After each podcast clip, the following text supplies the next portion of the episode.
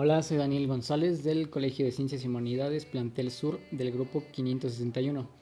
En este podcast les voy a hablar sobre la utilidad de la estequiometría de las reacciones químicas en los adolescentes. Para empezar, ¿qué es la estequiometría? La estequiometría es una rama de la química que estudia las cantidades de las sustancias que intervienen en las reacciones.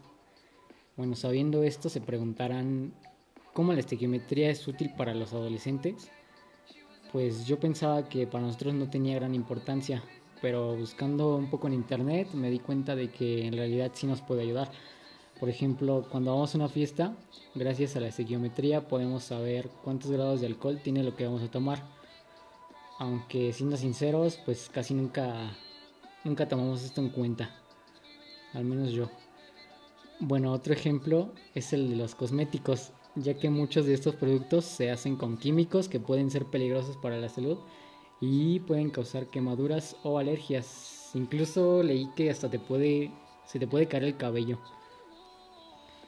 Y otro ejemplo es que la estequiometría nos sirve hasta en la comida porque en una receta si lo pensamos viene todo lo que necesitamos para el platillo pero para hacer esa receta es necesario saber las cantidades específicas de todo lo que le vamos a poner. Y si quieres aumentar o disminuir el tamaño del platillo, pues solo tienes que cambiar las cantidades y ya estaría. Y pues eso es para eso sirve la estequiometría.